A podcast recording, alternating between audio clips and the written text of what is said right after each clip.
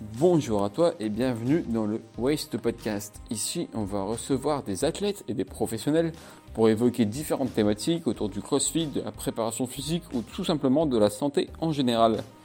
Mon objectif à travers ce podcast était de t'aider à atteindre les tiens le plus rapidement possible en te donnant un maximum d'astuces sur différentes thématiques. J'espère sincèrement que ces podcasts te plairont et je te laisse découvrir tout de suite l'invité du jour. Aujourd'hui, on se retrouve avec David du Studio Holistique. J'ai découvert un peu le travail de David par hasard, mais je t'avoue qu'un studio qui propose à la fois de la préparation physique et des jeux mentaux, ça m'intéressait pas mal.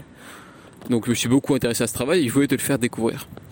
Donc avec David, on va revenir sur en quoi consiste son travail, mais également sur son passé en tant que sportif de haut niveau, préparateur physique, et voir aujourd'hui comment il lie l'activité physique et l'activité mentale.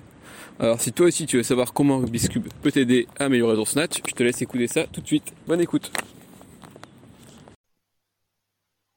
Alors salut à toi. Salut, salut. Est-ce que tu peux te présenter brièvement pour euh, les auditeurs qui ne te connaissent pas? Euh, alors, bah, je m'appelle David déjà. J'ai, euh, je viens aussi du, du nord de la France.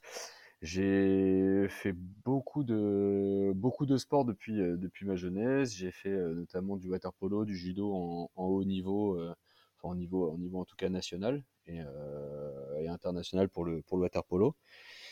Et euh, aujourd'hui, j'ai ouvert un studio de un studio de coaching privé et, euh, et en semi semi collectif, donc c'est-à-dire à six personnes maximum, dans dans le centre de Bordeaux. Et euh, su- sur un concept qui est relativement simple, c'est euh, utiliser le jeu et le, le mouvement pour aider à l'exploration du potentiel. Ok, bon bah on va revenir sur tout ça au fur et à mesure.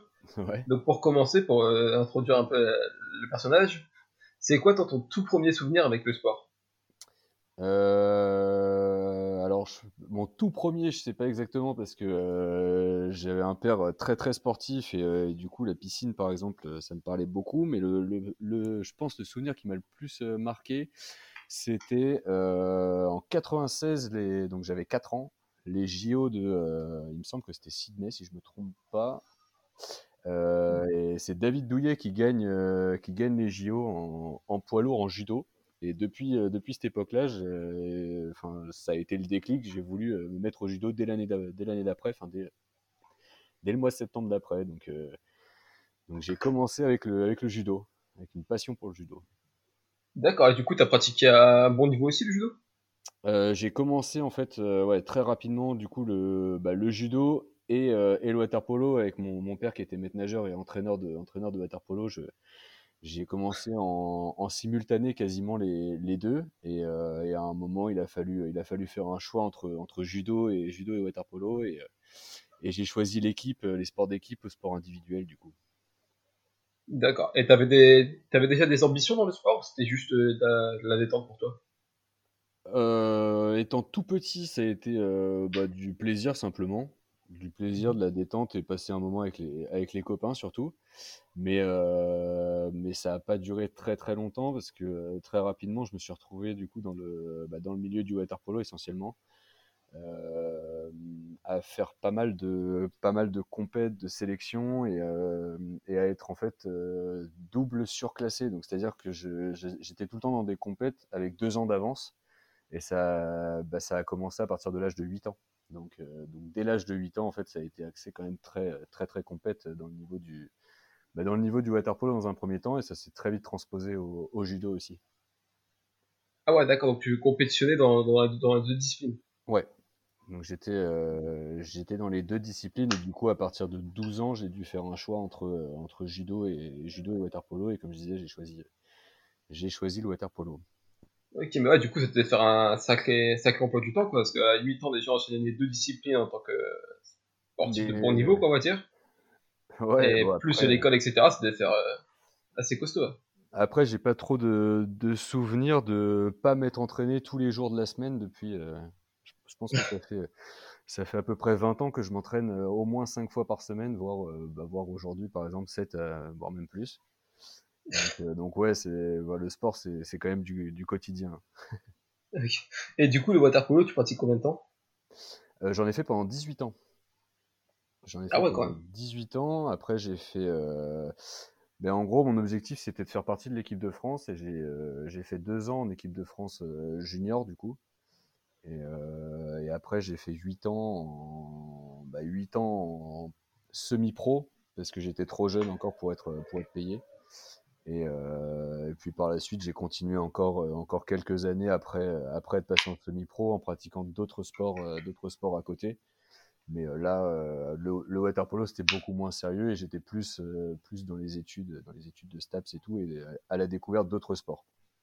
D'accord. Mais du coup, c'est les études qui t'ont fait un peu mettre de côté ta carrière en water polo, c'est ou c'est juste toi qui commence à saturer c'est beaucoup. déjà, mes, après mes expériences en équipe de France, j'ai été, j'ai été assez, assez déçu un petit peu. Bah, pour moi, le, le rapport, enfin la différence entre les, les, sacrifices et les gains était pas assez, pas assez important. Quoi. En fait, c'était, il n'y avait pas une ambiance, pas une ambiance idéale. Je m'étais fait tout un monde en fait du, du, monde un peu équipe de France et du coup, j'avais tout, bah, tout sacrifié. Quoi. Comme tu disais, j'avais des emplois du temps qui étaient bah, j'avais pas j'avais pas vraiment de vie sociale. Je m'entraînais 3-4 euh, heures par jour tous les jours. Et euh, pour euh, pour pouvoir le pour pouvoir atteindre l'équipe de France. Et j'étais tout seul dans mon club à viser l'équipe de France. Du coup je me suis retrouvé quand même rapidement tout seul alors qu'au départ je faisais quand même un sport collectif pour être avec des, des copains. Mmh.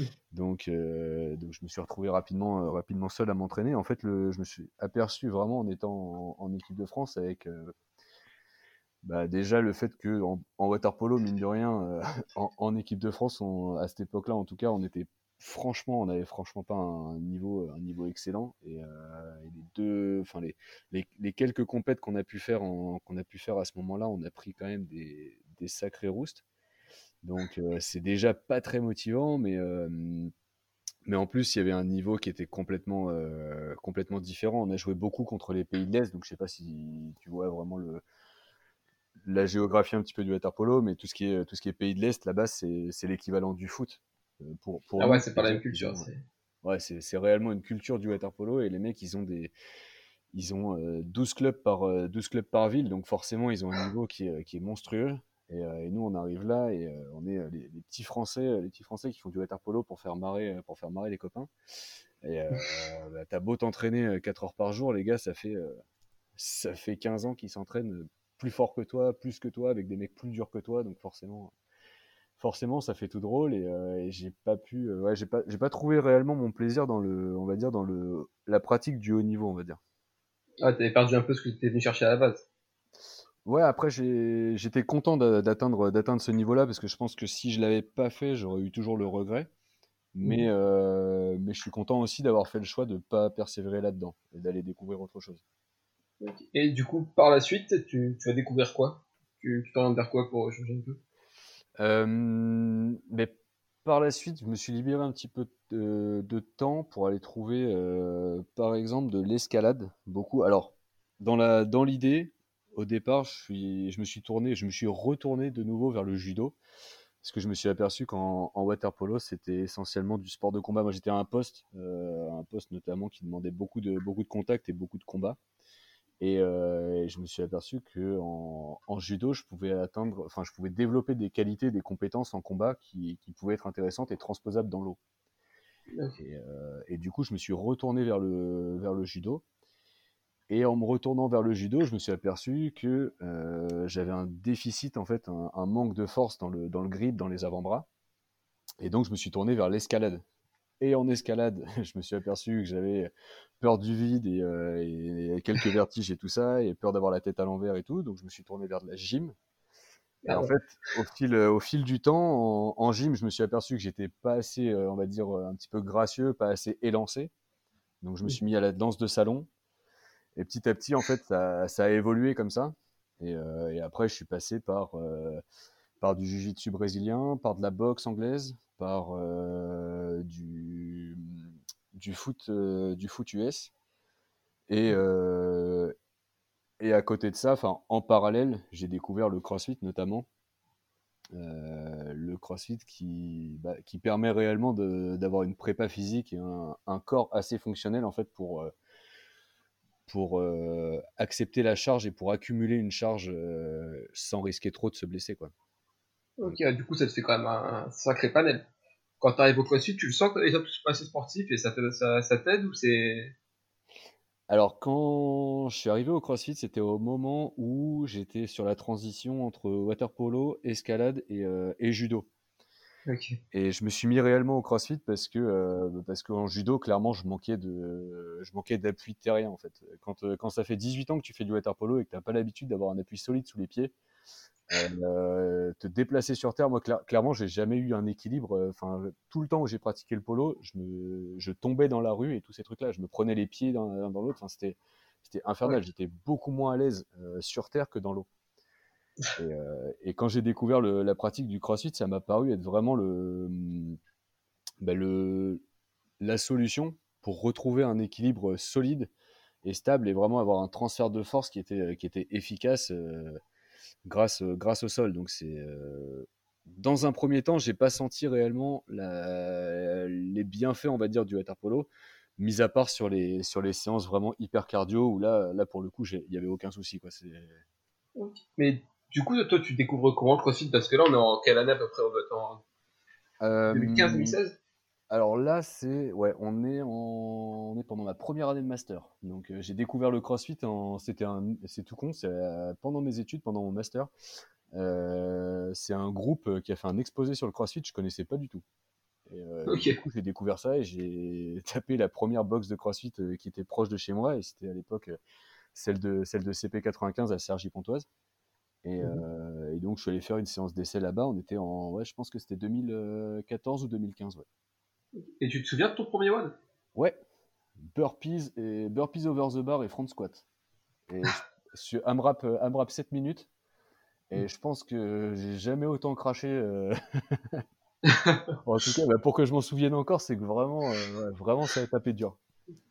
Mais du coup, t'en as eu un bon souvenir? Enfin, ton, ton premier one, t'as une bonne impression Ben, en fait, j'étais, euh, comme je disais, j'étais vraiment sur un, la, la fin, on va dire, du, du water où, euh, où j'avais l'impression de survoler un petit peu, euh, bah, entre guillemets, c'est pas, c'est sans prétention, mais c'était euh, survoler un petit peu les matchs. C'était, ça allait, c'était facile. Les matchs étaient faciles. Euh, j'étais à la fin de la ma première année de reprise de judo. Et pareil, j'avais pris, euh, pris énormément et, euh, et du coup, j'ai l'impression quand même en combat d'être, assez facile. Et euh, le CrossFit, je me souviens que c'est la première séance que j'ai fait, j'ai dû la faire en juin, je pense c'était vraiment en fin d'année. Et, donc j'étais au top de ma forme. En termes de judo, en termes de, polo, j'étais au top de ma forme. Et je me suis fait écraser en 7 minutes et j'ai l'impression que je ressemblais à rien. Et du coup, je me suis dit, ok, ça c'est pour moi, c'est bon, j'ai trouvé, j'ai trouvé ce qui va me rendre ridicule. Ça y est. Mais ouais, du coup, ce que je remarque dans ton, dans ton parcours, c'est que tu as toujours cherché à, à t'orienter vers tes points faibles. Tu as du mal avec le grip, tu te mets à l'escalade, tu as du mal avec la classe, tu à la danse. Ouais, c'est euh, bah, d'une part parce que je pense que j'aime pas trop m'ennuyer et j'aime pas euh, j'aime pas me sentir fragile et faible, on va dire. Du coup, je vais travailler sur mes points faibles en fait. Ok. Et du coup, pour parler un peu de niveau formation, tout à l'heure, tu, tu as parlé brièvement que tu avais fait STAPS. Et t'as quoi, toi, niveau cursus aujourd'hui? Euh, ben, j'ai commencé par une, euh, une licence TAPS en entraînement sportif. euh, parce que clairement c'était le plus général, ça me permettait de, de faire à la fois du sport et, et en plus il s'adaptait avec mes horaires de, avec mes horaires de, de pratiquant au niveau. Donc euh, donc c'était le plus pratique et puis euh, le sport c'est ce qui me plaisait. Et, euh, et ça m'a permis en même temps de passer mon diplôme de maître nageur par équivalence. Donc euh, ça c'est un diplôme que, auquel je tenais, même si je ne l'ai pas non plus spécialement énormément utilisé, mais c'est un diplôme qui, qui me tenait à cœur. Et, euh, et après, je me suis orienté sur un master en, en entraînement et optimisation de la performance sportive, en, spécialité préparation mentale. Et en parallèle, j'ai passé un DU en prépa physique et réathlétisation. Et, euh, et du coup, bah, l'idée, en fait, ça a toujours été, dans, dans tous les domaines un petit peu de ma vie, ça a toujours été de, travailler sur mes points faibles. Et du Mhm. coup, vu que, vu que mes points faibles en arrivant en master, ben, ça a été ma prépa la préparation mentale, ben, je, me suis, euh, je me suis orienté vers la préparation mentale pour que ça devienne une force. Et, euh, et en, cours de, en cours de master, je me suis aperçu que finalement la préparation mentale, c'est vraiment ce qui me plaisait. Et par contre, que si j'avais des défauts en préparation physique, en, termes de planification, de périodisation, de, de tous ces éléments-là et de, des éléments physiologiques, ben, je serais limité en préparation mentale et dans la compréhension de l'athlète. Du coup, je me suis redirigé vers, euh, vers le DU en prépa, physique. Et au passage, j'ai découvert la réathlétisation. Et, et, ça, franchement, ça a été, bah, ça a été le, le, coup de cœur un peu, la réathlétisation. D'accord. Et du coup, à ce moment-là, toi, tu avais déjà mis ta carrière derrière de côté, ta, ta carrière d'athlète de côté, tu pensais à une carrière de coach ou c'était juste par curiosité que tu orientais vers tous ces filières? Mmh, J'ai toujours tout fait par plaisir et il y a eu très peu de, très peu de calculs. Donc, euh...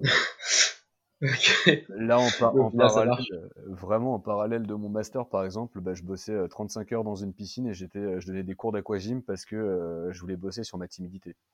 Donc typiquement, ah le pro, voilà le profil. Donc je m'entraînais euh, toujours en crossfit parce que c'est quand même ce qui me permettait de. Euh, c'est aussi un truc que j'ai aimé dans le crossfit, c'est que ça me permettait de me mettre des, euh, des grosses, grosses cartouches en très, très peu de temps. Donc j'avais plus besoin, comme au water polo, de m'entraîner 4 heures par jour. Quoi. Là, si je, si je m'entraînais une demi-heure par jour, je finissais par terre, c'était réglé. Mais, mais ouais, en, en parallèle du, du, master, du coup, je travaillais beaucoup à côté, mais c'était surtout sur ma, sur ma timidité parce que c'était un point qui, qui était hyper important pour moi. Quoi.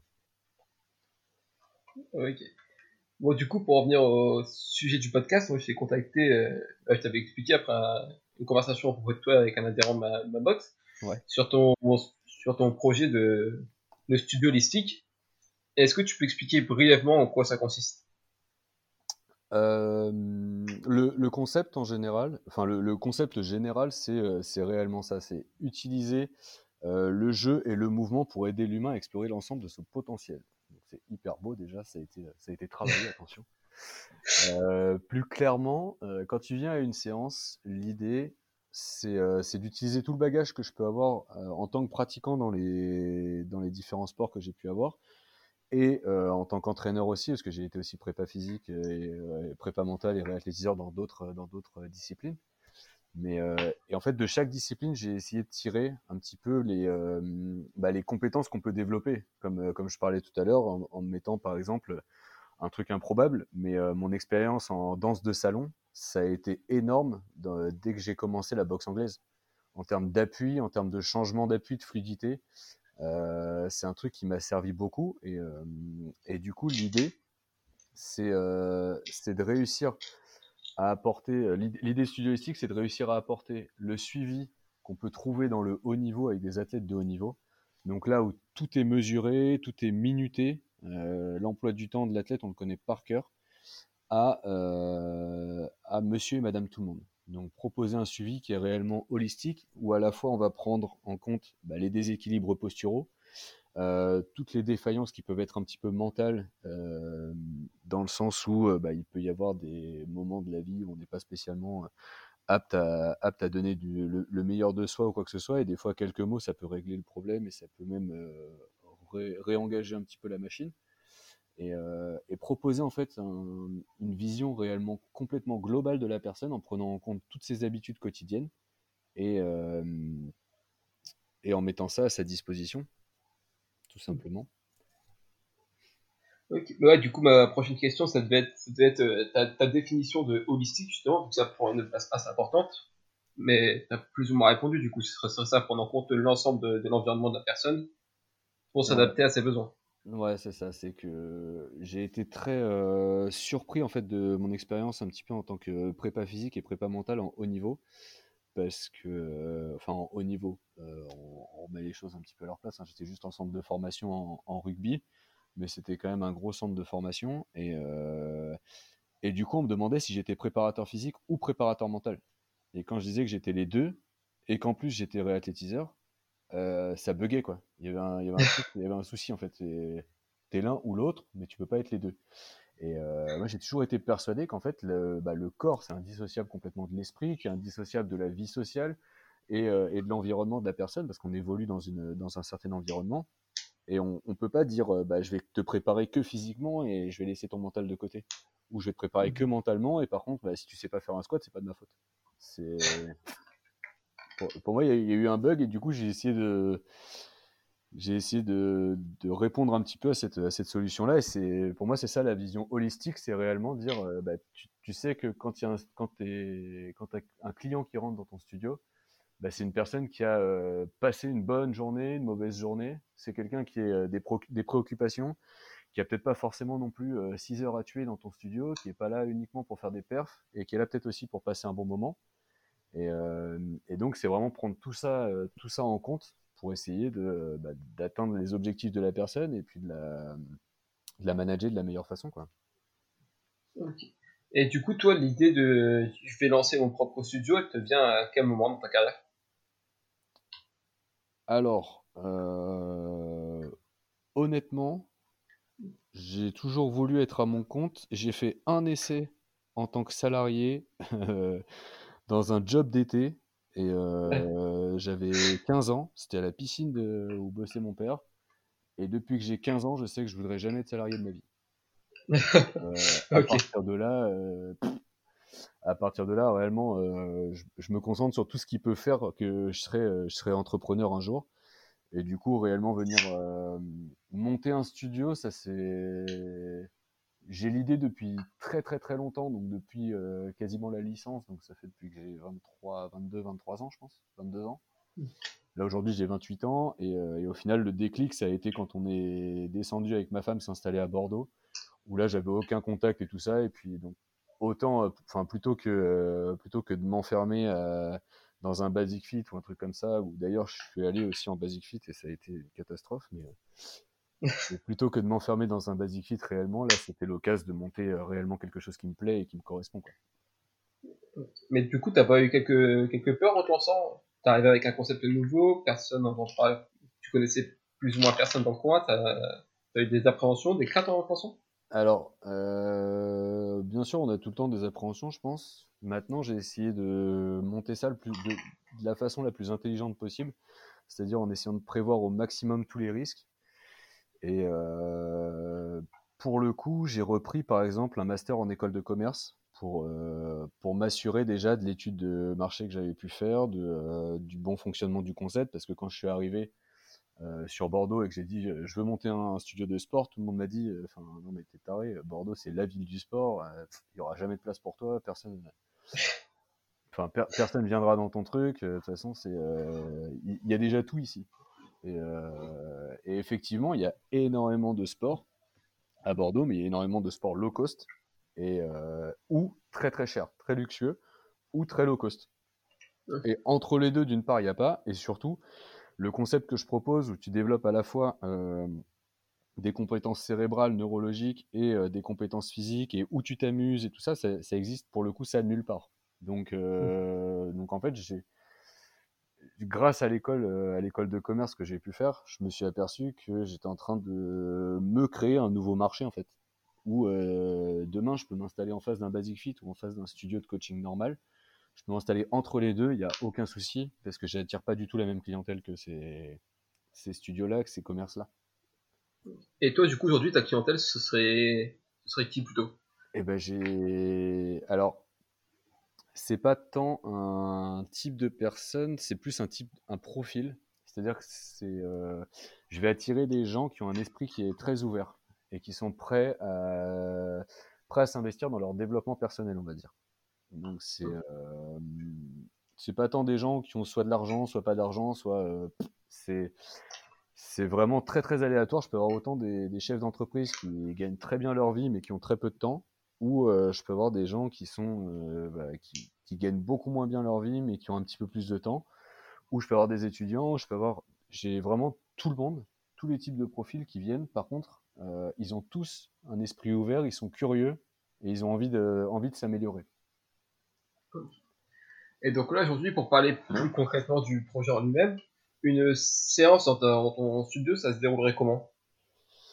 Alors ça se déroule tout dépend. Si on prend une séance par exemple en, small group, donc maximum 6 personnes, euh, là demain si tu viens tester, donc tu as 5 autres, cinq autres personnes qui sont avec toi, en général je les connais les 5 autres personnes, et, euh, donc il y a toi, je, je, te connais pas, je connais pas ton squat, ton passif ou quoi que ce soit.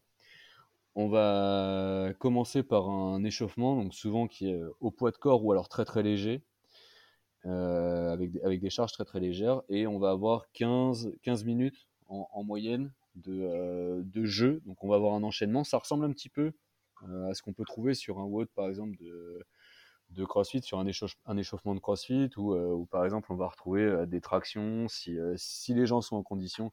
Avoir des tractions, des squats, des pompes, des, ce, ce, genre de, ce genre de choses.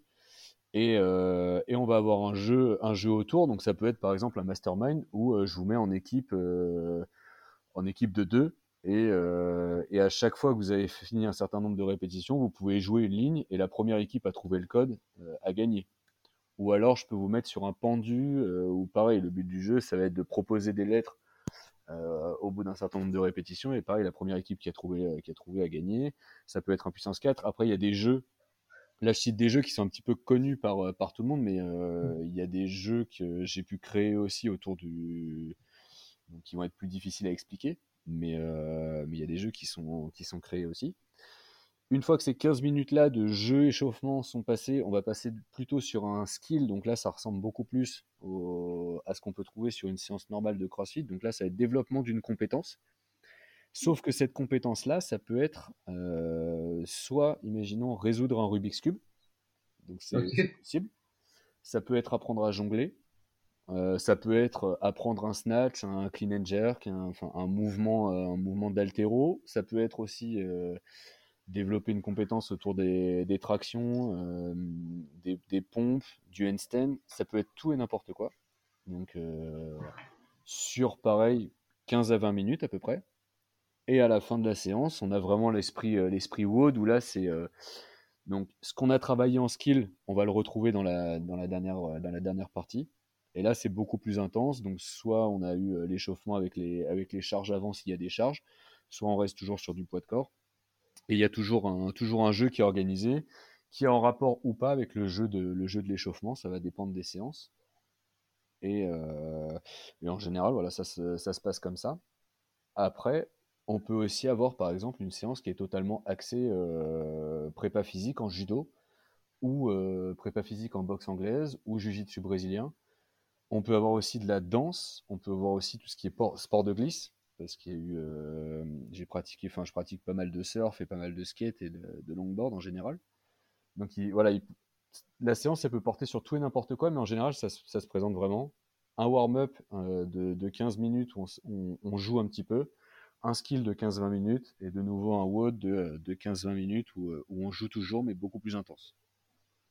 Mais du coup, j'imagine au niveau de la, programmation, ça va être compliqué. Est-ce que déjà, un coach de CrossFit qui gère que le côté bah, gymnastique, haltérophilie, cardio, c'est pas évident à tout mettre. Alors, si toi en plus tu mets tout ce qui est mental, euh, neurologique en plus. Ouais. Alors, euh, au niveau programmation, je vais aller à l'encontre de tout ce que euh, j'ai pu apprendre pendant 5 ans et de tout ce que je peux voir en entraînement de haut niveau actuellement. Aujourd'hui, j'attire essentiellement, euh, enfin oui, 95% des gens que je vais avoir, ça va être euh, des gens, des monsieur et madame tout le monde. C'est-à-dire que c'est des gens euh, chez qui la priorité, c'est la réathlétisation. La réathlétisation dans le sens où, bah, soit ils ont déjà des douleurs ou des blessures, et donc il va falloir régler les déséquilibres corporels pour faire disparaître ces douleurs et ces blessures, et, et redonner un certain équilibre à leur corps et une homogénéité à leur, euh, à leur mouvement. Ou alors, ils sont pas encore blessés, mais ils ont des déséquilibres qui sont quand même déjà apparents, et du coup, il va falloir quand même régler ces déséquilibres-là. Donc, dans tous les cas, euh, la grosse partie, euh, la grosse partie de mes séances, elle est axée sur le rééquilibrage postural. Et en réathlétisation, ce qui me plaisait, c'est qu'on faisait des, on pouvait faire des planifications, on pouvait faire des, des programmations, mais ça changeait constamment. En euh, tous les suivis réathlés que j'ai pu faire, j'ai jamais suivi euh, un programme de départ, même, même en prépa physique. Mais par contre, en réathlé, c'était beaucoup plus, euh, beaucoup plus présent, c'est-à-dire que la séance, je savais jamais comment elle allait se dérouler. J'avais prévu un truc au départ, et, la séance n'avait pas du tout la même tête à la fin, parce que tu es obligé de te faire à la personne. Quand tu as, un rugbyman qui fait, qui fait 120 kg, qui s'est fait les croisés il y, a, six mois qui est en retour de en retour d'opération et euh, qui commence à avoir des douleurs et tout, bah tu vas pas du tout prévoir la. Enfin, si tu avais prévu si avais prévu un truc euh, sans douleur, bah tu es obligé de prévoir un truc avec douleur. Et en fait, tu es constamment obligé de prévoir 3-4 séances pour la même personne et pour la même séance. Et du coup, là, c'est ce que je retrouve vraiment beaucoup. C'est-à-dire que en fonction de l'état mental un petit peu des gens, en fonction du moment de la journée, euh, je vais pas du tout proposer la même séance. Donc je vais proposer le même thème. Si le thème de la journée c'est de travailler sur le snatch par exemple, je vais proposer le même thème, mais je vais pas du tout proposer le même format à des gens qui viennent à 8h, 9h, à midi ou à 19h. Parce qu'ils n'ont pas du tout passé la même journée, ils n'ont pas du tout le même vécu de la journée, ils n'ont pas du tout la même fatigue. Et donc, ils vont pas travailler avec les mêmes charges, ils vont pas travailler euh, la même partie du mouvement, mais ils vont travailler en soi sur euh, l'intérêt du snatch. L'intérêt du snatch, ça va être de renforcer toute la chaîne postérieure, d'ouvrir euh, d'ouvrir la cage thoracique et de, de travailler un petit peu sur l'explosivité et le renforcement de tout le gainage postérieur. Donc le, thème, il sera là. Ok. Ok, du coup, ça doit être vachement compliqué à organiser quand même en fonction des horaires, des personnes que tu as, tu sais pas forcément à l'avance. Euh, j'ai toujours le. Alors, c'est parce que j'ai un bagage, euh, un bagage qui me permet de le faire. Mmh. Euh, mais j'ai toujours un thème qui est, euh, qui est donné par jour. Mais je sais jamais comment la séance va se dérouler. Et à tout moment, j'ai un client qui vient. là, ce soir, par exemple, à 19h, j'ai un, client qui vient. Si ça se trouve, il a passé une journée pourrie, ou alors il s'est tordu la cheville dans l'escalier, ou j'en sais rien. Mais le thème, il va complètement changer. Mais par contre, on fera peut-être pas du snatch, mais on va travailler sur son gainage postural postérieur différemment. Donc euh, ça peut constamment changer. Mais du coup, tu parlais de que beaucoup de ton travail était de la rééducation posturale. Pour toi, les les jeux mentaux, etc., ça, ça, ça impacte également cette posture Enfin, ça les, les quoi, pardon? Quand tu parlais de, de, jeux mentaux, de Rubik's Cube, etc. Ouais. Pour toi, tout ça, ça a un impact également sur euh, la posture et la santé? Alors, euh, pour moi, tout ce qui est un jeu, euh, alors tout ce qui est euh, sollicitation cérébrale, en fait, ça, va permettre d'activer des zones du cerveau. Dans un premier temps, je l'ai intégré dans mes propres entraînements. Euh, bah maintenant, ça fait quelques, ça fait quelques années que je l'utilise, mais mais ça me permettait dans un premier temps, donc le jonglage, le Rubik's cube, par exemple, je suis un peu un, un, féru de Rubik's cube, mais mais je, je l'intégrais dans mon entraînement et ça me permettait de. C'était mon échauffement. C'était mon échauffement et en gros, ça permettait simplement à, mon cerveau de capter qu'il allait se passer quelque chose. Donc il s'active, euh, il s'active et au final, je démarrais mon Rubik's Cube, j'étais complètement voûté en train de faire mon. Bah, de, le résoudre et tout ça. Et petit à petit, je me suis aperçu que euh, quand je le terminais, j'étais en squat profond avec le dos droit. Et en gros, ça me permettait simplement de. Alors, je sais pas s'il y a trop de liens vraiment avec la prépa mentale, mais en préparation mentale, j'utilisais beaucoup l'imagerie mentale et le body scan pour, euh, pour savoir à quel niveau en fait j'avais des déséquilibres et tout ça. J'utilisais avec mes, avec mes athlètes, mais je l'utilisais beaucoup sur moi aussi en, dans, ma, dans ma propre pratique. Et en fait, je me suis aperçu que je faisais inconsciemment un body scan pendant que je faisais mon Rubik's Cube et que ça me permettait de me redresser et que toutes les douleurs, enfin, je pouvais avoir des douleurs qui apparaissaient en cours de route pendant mon, pendant mon Rubik's Cube ou pendant mon jonglage, et je les résolvais directement en me redressant, en sortant les. Me... Et, en fait, la position de squat profond avec le dos droit, c'était une position qui m'allait très très bien et qui, qui me permettait d'être à l'aise. Donc je pense que euh, l'activation du cerveau, quand tu as l'habitude de faire un body scan et quand tu as l'habitude d'utiliser euh, d'utiliser ton corps de façon équilibrée, ça permet de se, de se focaliser sur tes besoins réels. Et, euh, et donc, ouais, effectivement, c'est directement lié à la posture. Ça, j'en suis persuadé. Ok, bah, tu vois, j'ai jamais essayé, mais tu, tu me donnes envie. ça peut être sympa. Et du coup, ouais, si j'ai vu sur ta page Instagram, tu parles aussi également de neuroplasticité. Ouais. Tu peux expliquer un peu le, le concept? Euh, alors, j'étais persuadé jusqu'à euh, bah, ce que euh, je m'intéresse réellement au sujet et jusqu'à ce que je lise des livres euh, et jusqu'à ce que je le teste surtout, qu'à partir de 25 ans, notre cerveau faisait que perdre des neurones. je sais pas, j'avais entendu parler de ça. C'était peut-être, peut-être complètement, sûrement complètement faux déjà au départ. Mais j'en étais persuadé et j'avais toujours, j'avais toujours compris ça comme ça. Et du coup, je me suis intéressé, enfin, j'ai rapidement, euh, je me suis rapidement intéressé à la polyvalence et au fait d'apprendre constamment des choses nouvelles pour euh, essayer de perdre le moins, de, le moins de neurones possible passer les 25 ans. Ce qui s'est avéré totalement faux en fait. Euh, les neurones, on en a un certain nombre au départ, et en fait, ce qui compte, c'est les, les connexions qu'on a entre les neurones, le nombre de connexions qu'on développe. Là, par exemple, je suis, je suis nouveau papa et, et, quand je regarde mon bébé, j'ai lu énormément de livres sur, sur le bébé, sur, sur le développement du cerveau chez le, chez le nourrisson et il développe des milliers de, de connexions à la seconde. C'est-à-dire que ces neurones, il y a un certain nombre de neurones au départ, il y en a des milliards, et euh, le problème, c'est qu'ils sont complètement isolés. Et toutes les expériences de vie qu'on a euh, dès, la, dès, la, naissance permettent de développer euh, des connexions entre ces neurones et donc de, de, mettre en place toute une, toute une osmose au niveau du cerveau qui va permettre de, d'homogénéiser complètement nos réactions et, et, notre façon de penser en fonction de notre environnement. Et, euh, et du coup, ça confirme exactement ce que je fais depuis, euh, depuis quelques années. En gros, le principe de neuroplasticité, c'est simplement que euh, si on, on, a une partie du cerveau qui est lésée, il y a toujours un moyen de recréer des connexions pour retrouver euh, au moins une partie des capacités qu'on a perdues, voire la totalité. Si je prends un exemple, juste, euh, juste un exemple comme ça qui, euh, qui m'a, moi qui m'a frappé. Dans un livre que j'ai pu lire, le gars parle de, de Parkinson. Donc c'est, euh, il, il, étudie un, une personne qui est atteinte de la maladie de Parkinson.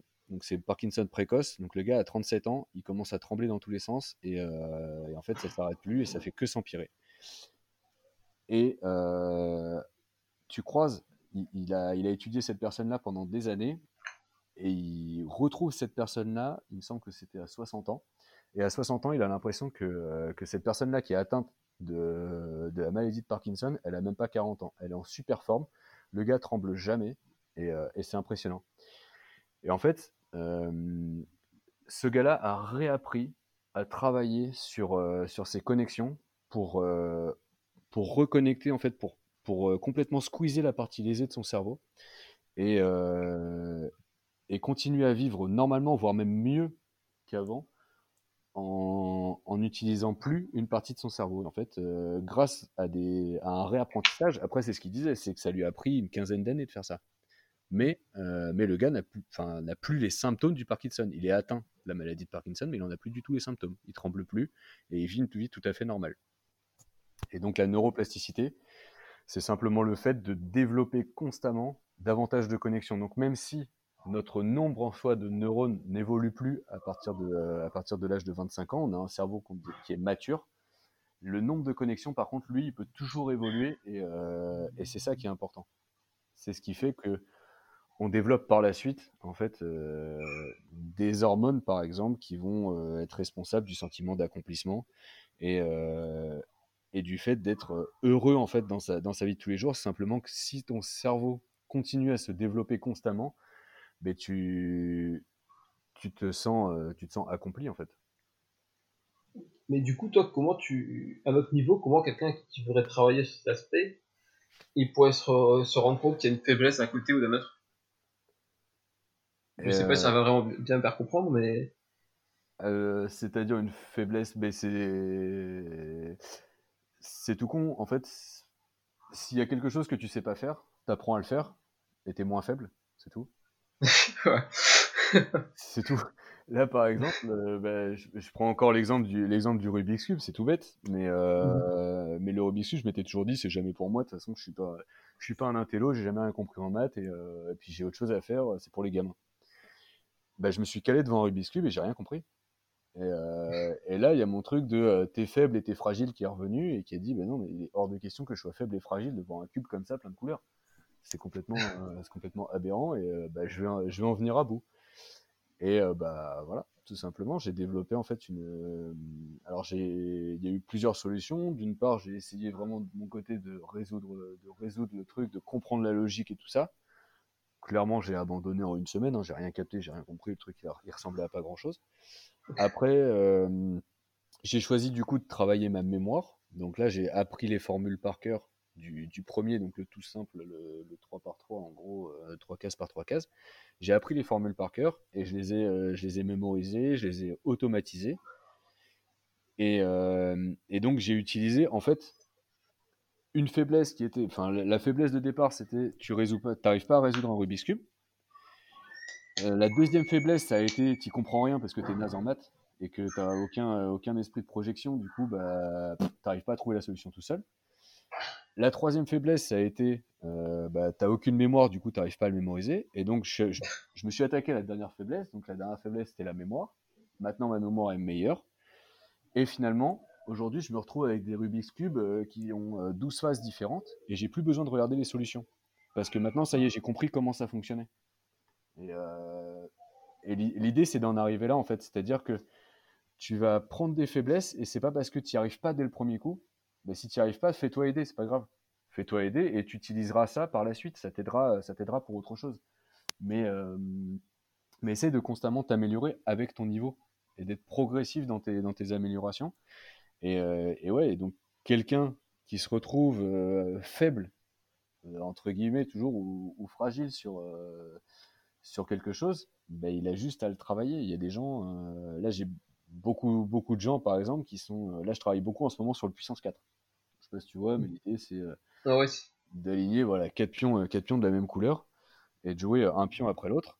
En fait, c'est tout simplement de l'anticipation et de la projection. C'est un, un, jeu d'échecs très très très largement, largement simplifié, mais c'est déjà très compliqué de capter l'idée d'anticipation et d'essayer de d'influencer les réactions de l'autre simplement avec, avec ses, choix de, ses choix de jeu. Euh, et, du coup, ça, c'est un apprentissage qui est très long et qui se, qui se fait, mais euh, qui se fait petit à petit, quoi.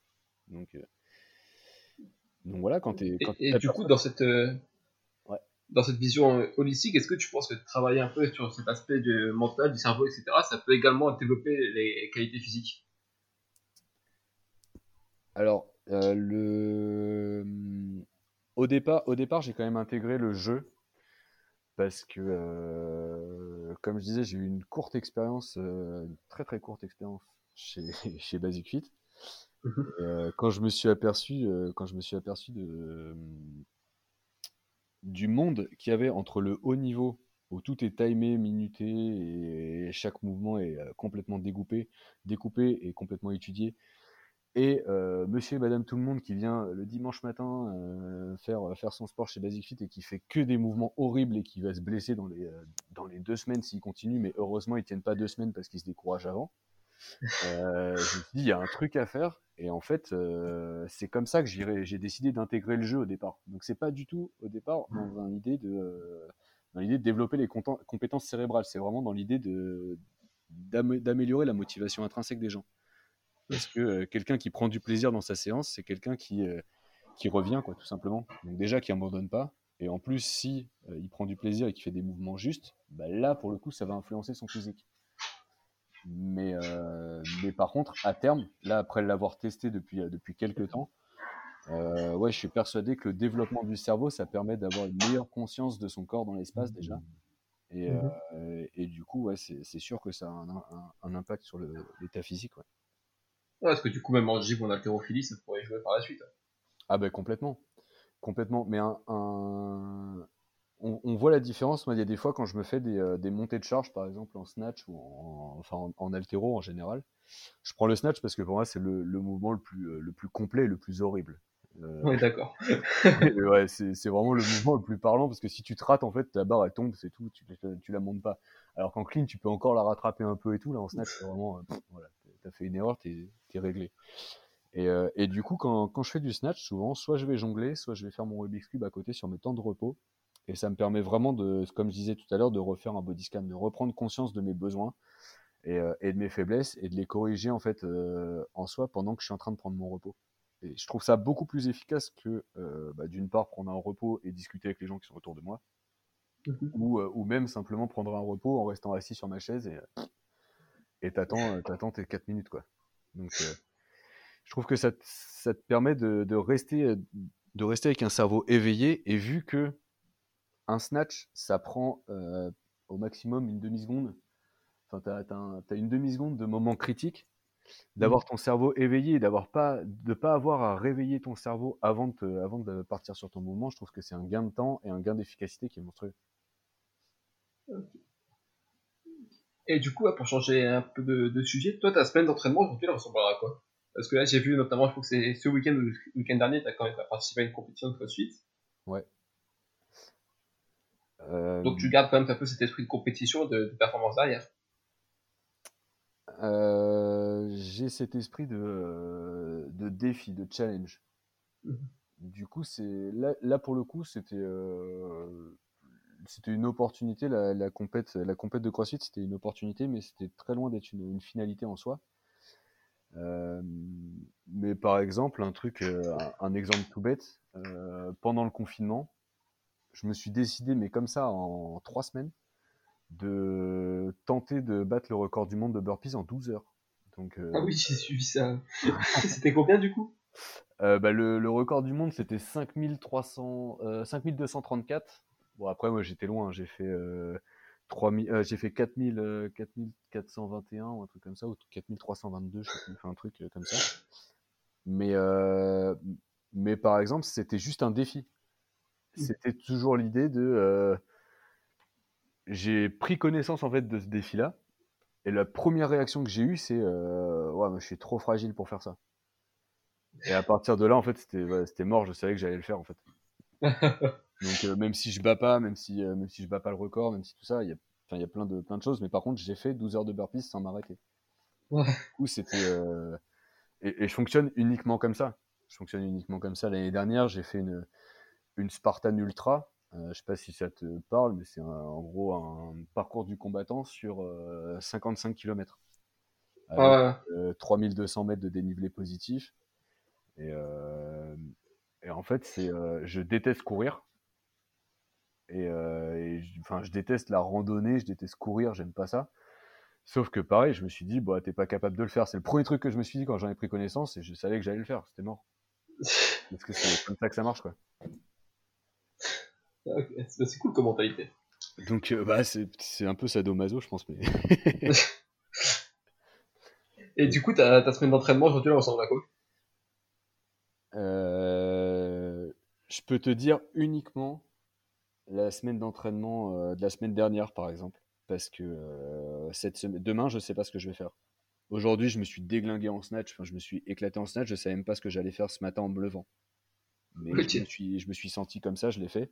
Mais par exemple, la semaine dernière, euh, alors je me souviens plus exactement, je sais que j'ai fait.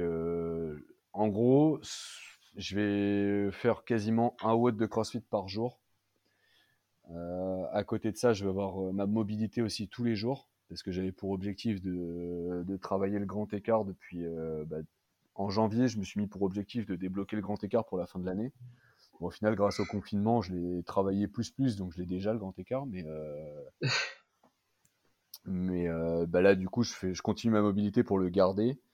L'année dernière, je m'étais donné comme objectif le, de tenir le handstand pendant 1 minute 30 et euh, bah là, cette année, j'ai pour objectif de le tenir sur un bras.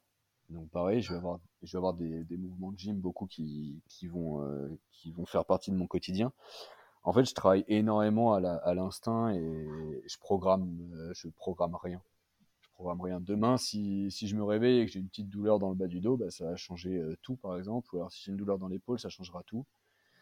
Et, et, et, ça fonctionne que comme ça, je fonctionne que à l'instinct. Mais par contre, globalement, euh, dans ma semaine ou dans mon mois, j'ai constamment la même charge de travail. Et ouais, du coup, c'est du 7 sur 7. Ouais, c'est du 7 sur 7. Et même si, euh, bah, par exemple, bah, le dimanche, souvent, c'est la, la, journée un petit peu, un petit peu plus cool, mais, euh, je, vais, je vais simplement pas me mettre de, pas me mettre de timer. Donc, en gros, ça va être vraiment, je fonctionne à à l'instinct, c'est-à-dire que je pars Là, je suis parti dans un parc, euh, dans un parc public, euh, par exemple, ce, dimanche. Et je me suis retrouvé à faire 3 euh, heures de handstand et de, et de grand écart et de mobilité. Et, en fait, j'ai l'impression que c'est plus cool parce qu'il n'y a pas de timer et que vraiment je fais ce dont j'ai besoin sur le moment. Mmh. Mais, mais ouais, c'est c'est à l'instinct quoi. Ok. Bon bah du coup on a parlé du physique, du mental, on va parler en sur une dernière partie c'est la nutrition. Toi, tu gères comment? Tu suis un mode d'alimentation spécial ou feeling aussi? Je suis hyper gourmand. J'adore manger. Euh, j'adore manger. Tu toucheras pas à mon repas, ça c'est clair. Euh, non, après, ouais, c'est. Euh, j'ai eu de très très très mauvaises habitudes alimentaires. Mmh mais alors vraiment, vraiment en bas du bas, quoi. Le, le pire que tu puisses imaginer, bah, tu rajoutes encore deux niveaux de moins. Et, là, depuis qu'on est, depuis que je vis avec ma femme, clairement, elle, elle a toujours eu une diète, une diète au top, bah, hyper diversifiée. hyper diversifiée, beaucoup de, beaucoup de légumes, enfin le, tout ce qui, tout ce qu'il faut, on va dire, en, termes d'apport et de, diversité. Euh, moi, après, j'ai testé beaucoup de, beaucoup de choses, beaucoup de régimes différents, et, euh, et ce qui me correspond le plus, c'est le régime intermittent. Donc, je mange pas le, je mange pas le matin. Je mange jamais le matin et, euh, et je m'entraîne à jeun quasiment constamment. Et par contre, je mange comme quatre aux deux repas qui me restent, quoi, le, le midi et le soir. Et après, c'est le plus diversifié possible. Franchement, j'ai aucune, euh, aucune diète réellement euh, à proprement parler. J'ai testé plein de choses. J'ai déjà pesé mes aliments. J'ai déjà fait beaucoup de choses et c'est beaucoup trop de restrictions. Et finalement, je me suis retrouvé être euh, beaucoup moins heureux que donc avec peut-être un corps plus sec, peut-être plus musclé, je sais pas, même pas, je pense pas. Mais j'étais en tout cas en termes de en termes de bonheur et de rendu, j'étais beaucoup moins heureux à, à me, contraindre sur la sur l'alimentation. Alors qu'aujourd'hui, ben, euh, je sais que si je fais un repas euh, pourri, bah, le lendemain à l'entraînement, ça va être très dur parce que je vais être, euh, je vais être très acide. Mais sur le moment, ça aurait été, ça aurait été un plaisir du coup. Je, je m'en veux pas spécialement et je sais très bien que les, les repas qui vont suivre, ils vont être beaucoup plus sérieux et, et donc ça va compenser en fait. C'est pas, et il n'y a, plus, y a plus vraiment cet esprit de, de craquage. Avant, quand j'étais sur, sur une diète, pour le coup, je faisais tous mes aliments et tout. J'attendais le cheat meal de la semaine, quoi. Et là, c'était n'importe quoi. Et vraiment, le lendemain, j'étais pas bien, mais limite pendant deux jours presque. Alors qu'aujourd'hui, euh, quand je craque, bah, je craque, mais c'est, enfin, il n'y a aucun rapport avec avant, quoi. C'est, je craque, genre, je vais juste prendre, prendre de temps en temps des frites, et puis voilà, quoi. C'est pas, c'est pas la folie, quoi. Ouais, c'est pas une orgie de. Et, et, surtout, de là où je viens, en fait, j'avais l'habitude, j'avais l'habitude de manger euh, un jour sur deux quasiment euh, en fast-food et, euh, et, le reste du temps, c'était des patates, quoi. Ouais. Patates, viande et c'était réglé. Mon...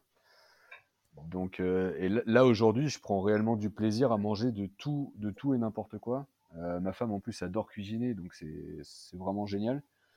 Et, euh, et du coup, c'est. Je pensais pas qu'un jour je prendrais du plaisir à manger des légumes. Mais là, par exemple, je me suis retrouvé, bah, on, a fait quoi? On a, on a, fait un craquage là euh, samedi. Samedi dernier, on a mangé justement un burger frites. Et je me suis aperçu que ça faisait depuis avant le confinement, donc ça fait, euh, je pense, au moins 4-5 mois, qu'on n'avait pas mangé de frites. Mais ça m'a pas plus, ça m'avait pas plus choqué que ça, quoi. Ça m'avait pas, manqué, alors qu'avant, c'était, c'était la base de mon alimentation, quoi. ok. Donc, euh, je pense, ouais, diversifier, euh, diversifier au max. Juste euh, jamais manger la même chose. Et au final, j'ai jamais été dans une meilleure composition corporelle qu'aujourd'hui. Au final, c'est comme l'entraînement, quoi. Toujours modifié, toujours diversifié. Ouais, ouais, ouais, clairement. Et, et, vraiment, au niveau de l'énergie, au niveau de la, de la, sensation et tout, même quand je pesais mes aliments, quand j'étais, bah, pareil, au plus diversifié, mais quand je me restreignais, entre guillemets, j'avais beaucoup moins d'énergie que maintenant. Et surtout, j'étais moins bien dans ma peau et dans ma tête. Quoi. Bah, du coup, pour, euh, pour clôturer un peu le podcast, j'ai l'habitude de poser un peu toujours la même question aux invités, si tu veux bien. Ouais. Donc, pour commencer, le WOD que tu préfères est celui qui te laisse le plus mauvais souvenir. Le WOD que je préfère euh, 50 je pense que c'était euh, un, des, un, des bench, un de mes benchmarks préférés. Et celui qui laisse le plus mauvais souvenir? Euh, Le Calsou. c'est comme ça pour beaucoup, je crois. Ouais, franchement, le Calsou, il est. Autant autant j'ai été super satisfait et tout, et super content une fois qu'il est fini, mais autant vraiment pendant, c'était. Euh, je pense que c'est le pire. C'est l'enfer. La deuxième question, elle est un peu plus dure. C'est si demain on t'appelle et on te demande de créer ton WOD à toi, pour, créer pour tester l'ensemble des qualités physiques et mentales d'un athlète Ce serait quoi ton WOD? Euh...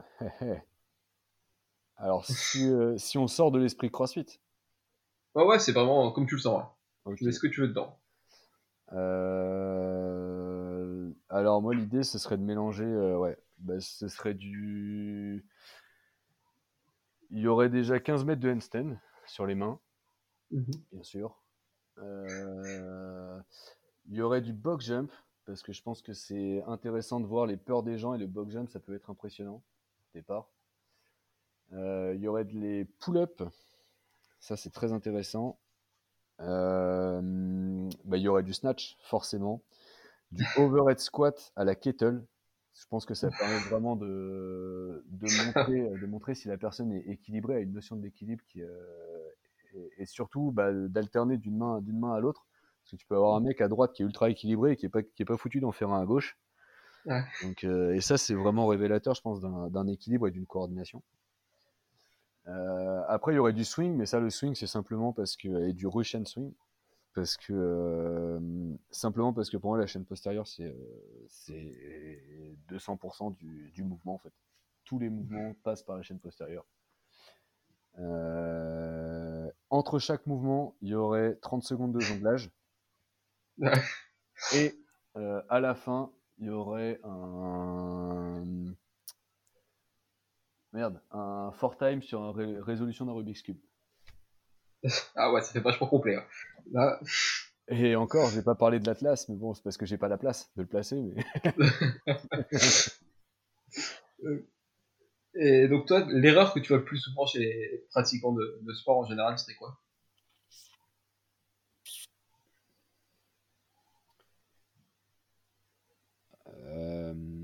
C'est plus une mauvaise habitude, mais c'est euh, c'est sur le squat, une mauvaise exécution du squat et du soulevé de charge en général. Et ça va être euh, les genoux qui rentrent, les talons qui décollent, par exemple. Mais ça, c'est dû énormément à des raideurs et à nos positions, euh, nos positions assises qui sont très mauvaises. Mmh. Et, le dos, le dos qui est rond, du mal à, rentrer, à resserrer les omoplates, à ressortir les pecs, beaucoup. Donc c'est surtout lié à de la, lié à de la posture.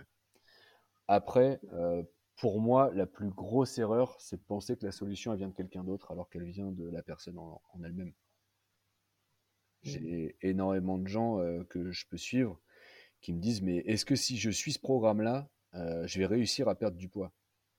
En fait, il n'y a aucun rapport. C'est ce programme-là, il est fait pour te faire changer d'état d'esprit. Si tu changes d'état d'esprit et si tu évolues vers, euh, bah, vers la prise de conscience de tes, sensations, de tes sensations et de tes besoins, là oui, tu vas évoluer tu vas progresser. Mais par contre, à la fin du programme, tu peux l'avoir fait comme il faut, nickel, si tu n'as pas changé d'état d'esprit, bah, tu redeviendras gros, tu, tu, auras de nouveau des douleurs. Ouais, c'est un peu l'équivalent des régimes yo-yo, etc. Bah oui, c'est complètement ça. C'est vraiment. En fait, là, dans, le suivi que je propose, je pense, être, euh, je pense essayer d'être le plus polyvalent possible pour essayer de, de m'adapter à un maximum de personnes et du coup de faire évoluer un maximum de mentalité. Mais la solution, elle vient toujours de la personne. Elle vient pas du coach. Ouais, toi, tu te vois plus comme euh, la personne qui va t'aider à trouver la solution ou l'élément déclencheur? Moi, je vais être un, tuteur, en gros. Je vais être un pilier. Ça va être. Euh, tu... La personne, elle évolue dans tous les cas. Elle évoluera euh, elle-même parce que la personne, je la vois. Bon, pour les plus assidus, on va dire que je les vois une heure par jour. Mmh. Si je les vois une heure par jour tous les jours, il reste quand même 23 heures par jour tous les jours où je les vois pas. Et du coup, j'ai que une heure pour euh, essayer de les remettre, entre guillemets, de les, réorienter dans le droit chemin ou, euh, ou essayer de leur euh, poser la question qui va faire qu'ils s'aperçoivent qu'ils sont pas dans le bon, dans le bon endroit ou s'apercevoir si eux, ils sont sur le bon chemin ou pas. Mmh. Et en gros, c'est ouais, c'est vraiment le coach pour moi, c'est un rôle de conseiller, c'est un conseiller en bonne santé, c'est pas un c'est pas un mec qui va te faire avoir des résultats les pubs où tu vois, avec ce programme-là, j'ai perdu 18 euh, kilos en 22 jours. Euh, ouais, mais si je peux perdre 18 kilos en 22 jours, j'arrête de manger, hein. c'est réglé, on en parle plus.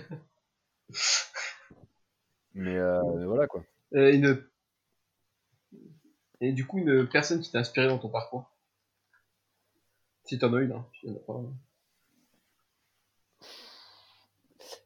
Il y a, il y a plein, il y a énormément de personnes qui m'ont inspiré euh, sur énormément de points différents, mais il n'y a pas une personne qui m'a inspiré sur euh, tout euh, en mmh globalité.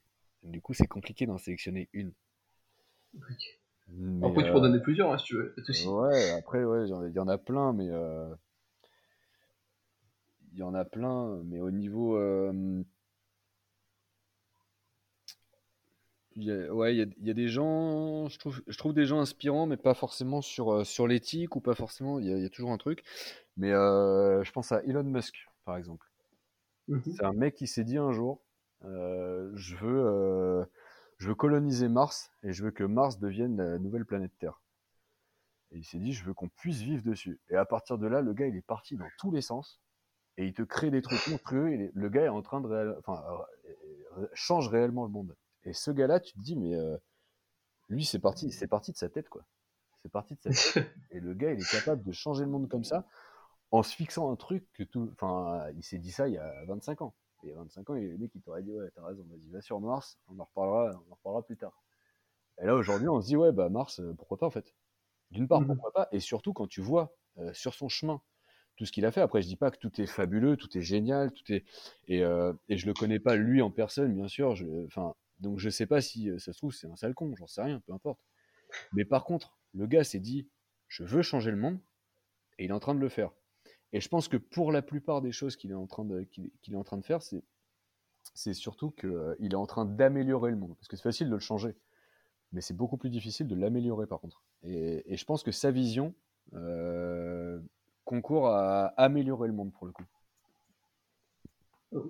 Donc ça, je, ouais, ça, je pense que c'est une personne qui est réellement inspirante et, euh, et même s'il n'y a aucun rapport avec le sport, ça a un gros gros rapport avec, euh, bah, avec la vision au quotidien et, et la vision de l'amélioration du quotidien surtout. Et du coup, pour finir, si on veut te suivre, où est-ce qu'on peut te retrouver? Euh, ben, Sur euh, ma page euh, Insta, enfin mon profil Insta sur Studiolistics, sur ma page Facebook sur Studiolistics aussi, et directement au studio, 20 rue Neuve à Bordeaux, ce sera avec grand plaisir. Ok, nickel. et donc pour conclure, tu aurais un dernier conseil à laisser? Une bouteille à la mer aux auditeurs ou un dernier mot que tu aimerais laisser bah, il y a une phrase peut-être qui est intéressante, que j'adore. Euh, le travail acharné mène sur un chemin où la chance peut te trouver. J'adore ça. Ah, c'est de qui, tu sais? Eh ben, je sais pas si je l'ai vu quelque part ou si ça vient de moi. ah. je, suis, pas sûr que ça vienne de moi tout à fait, mais je, suis pas sûr de. Enfin, j'essaie de retrouver, mais je, suis pas sûr de l'avoir, de l'avoir entendu quelque part. Donc, je, sais, que ça a été une grosse, une grosse réflexion toute une après-midi, mais. Euh, mais du coup, je que toi. bon, bah, du coup, je te dis merci pour le temps que tu, m'as accordé. Bah, avec plaisir, merci à toi. C'était euh, très très sympa de t'intéresser à moi euh, et, au plaisir de te voir au studio aussi. Hein. J'espère bien, ou à l'occasion si tu remontes. Ouais, bah ouais, bien sûr. Allez, bah, bonne journée à toi et bon courage pour les coachings. Merci beaucoup. Ciao, bonne journée à toi. Et ce sera tout pour cet épisode. Je te remercie de ton écoute. J'espère que ça t'a plu et que tu as appris pas mal de choses. Si c'est le cas, je t'invite à laisser une note sur l'application de ton choix ainsi qu'un commentaire. Tu peux également partager ce podcast en story et l'envoyer à tes amis. N'oublie pas que ouais, c'est plus qu'un podcast, c'est également une chaîne YouTube et un groupe Facebook. Alors n'hésite pas à nous rejoindre. Si tu souhaites en savoir plus sur le travail de David, je t'invite vivement à suivre sa page Instagram et Facebook. Tu vas apprendre pas mal de choses qui, je suis sûr, pourront t'aider dans la discipline que tu pratiques. Sur ce, je te laisse et je te souhaite une bonne semaine. Salut